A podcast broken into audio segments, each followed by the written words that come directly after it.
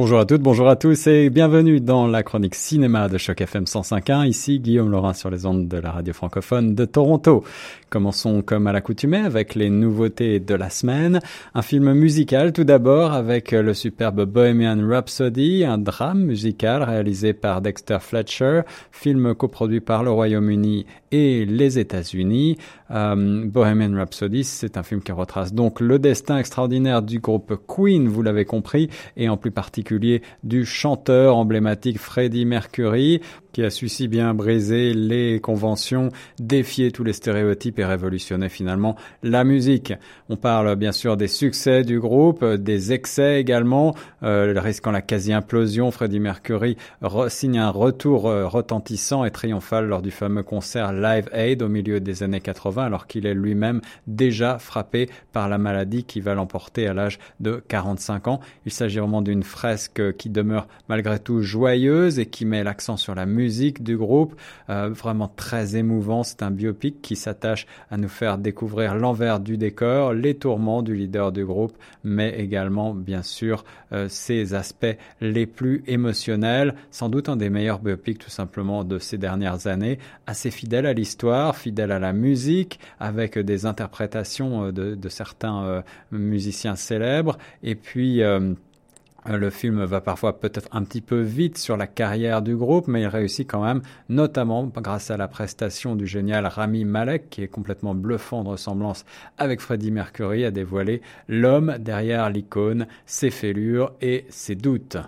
Deuxième nouveauté de la semaine avec The Nutcracker on the Four Realms, un film américain, une aventure fantaisiste signée Lace Helmstrom et Joe Johnson.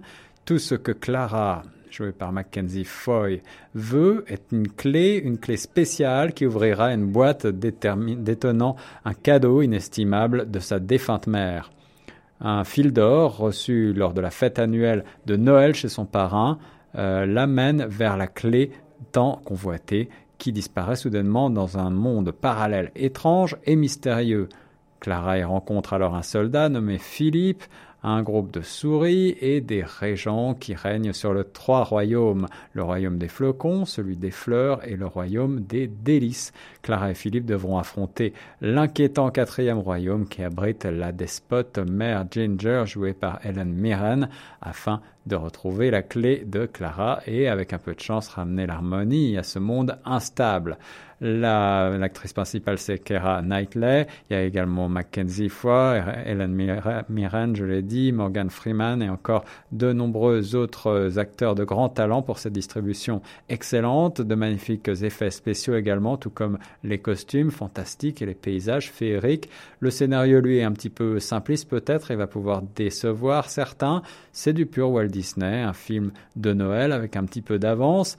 L'histoire est totalement remaniée par rapport à l'original Nutcracker et euh, pas forcément peut-être pour le meilleur, diront certains. Contrairement à d'autres films de Disney, celui-ci est aussi plus approprié pour les plus petits, malgré toutefois une certaine violence qu'il faut bien avoir à l'esprit si vous amenez vos petites têtes blondes au cinéma. Toujours à l'affiche pour les amateurs de comédie à l'anglaise, Johnny English Strikes Again, c'est le troisième opus de cette série euh, anglaise avec euh, une coproduction franco-américaine également pour une comédie d'action signée David Kerr.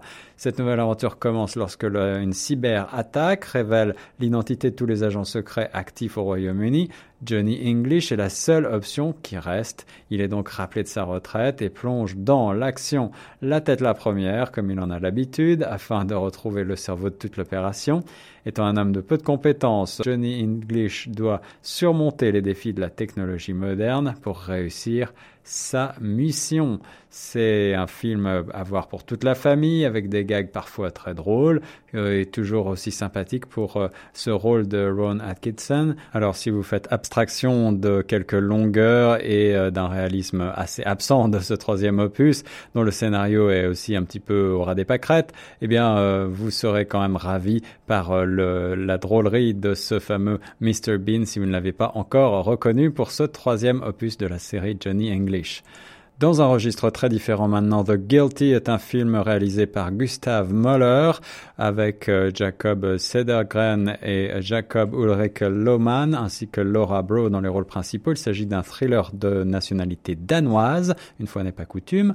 L'histoire, c'est celle d'une femme victime d'un kidnapping qui contacte les urgences de la police. La ligne est coupée brutalement. Pour la retrouver, la police qui a reçu l'appel ne peut compter que sur son intuition, son imagination et son téléphone sidérante de maîtrise pour un premier long métrage. Cette mise en scène crée un suspense terrifiant qui fait du réalisateur un maître de thriller déjà d'après la critique, magistralement porté par son interprète principal, ce huis clos danois glacial et minimaliste d'une tension extrême se déroule en temps réel. Voilà encore une autre critique euh, dithyrambique du magazine français Écran large.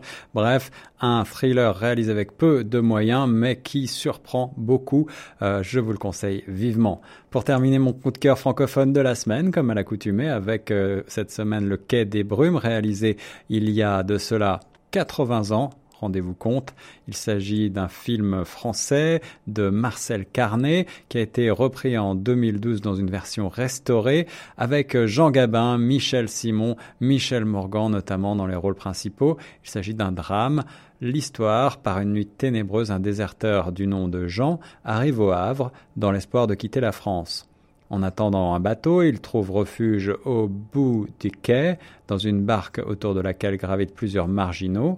Il y fait la rencontre de Nelly, une belle et mystérieuse jeune femme, dont le regard le bouleverse. Cette dernière vit dans la terreur de son tuteur, le misérable Zabel, lui-même racketté par une bande de voyous.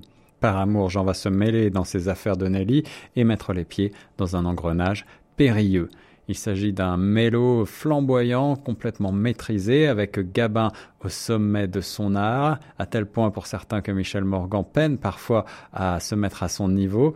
Les images sont superbes, euh, c'est une fabuleuse galerie de portraits de paumés euh, en France, euh, avec des dialogues de Prévert, une musique envoûtante et efficace signée de Maurice Jobert et une réalisation vraiment sans faute, une photo superbe en noir et blanc et une ambiance délicate et noire. Gabin et Morgan sont remarquables, l'inquiétant Michel Simon également dans des rôles secondaires, tout comme Pierre Brasseur et Robert Le Vigan, le poète de ce bistrot qui semble irréel au cœur du No Man's Land, alors même que le film se, se pose en chef-d'œuvre du réalisme du cinéma français de l'époque, à voir et à revoir sans modération. C'était Guillaume Laurin pour la chronique cinéma sur Choc FM 105.1. Très bonne semaine à toutes et à tous.